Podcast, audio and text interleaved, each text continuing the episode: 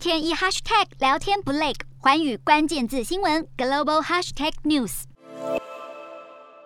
美国通膨飙出四十年高点，继三月中升息一码之后，Fed 四号再一口气调高基准利率两码，是二十二年来首见。同时公布六月起渐进式缩减近九兆美元的资产负债表。这样的决策结果早在市场预期之内，投资人起初反应淡定，直到鲍尔在会后记者会表明不打算为升息三码开绿灯，股市买盘再涌现。三大指数收盘前一个多小时从平盘附近窜升，道琼中场飙涨九百三十二二点二七点，一举冲出二零二零年十一月以来最大涨幅。标普五百也大涨近百分之三，创下二零二零年五月以来最佳单日表现。以科技股为主的纳斯达克更猛涨四百零一点一点，涨。幅超过百分之三。美国股票、债券市场四月步步走低，就是因为投资人担心联准会为了抑制通膨药下太猛。现在鲍尔出面稳定人心，终于让美股一吐近期怨气。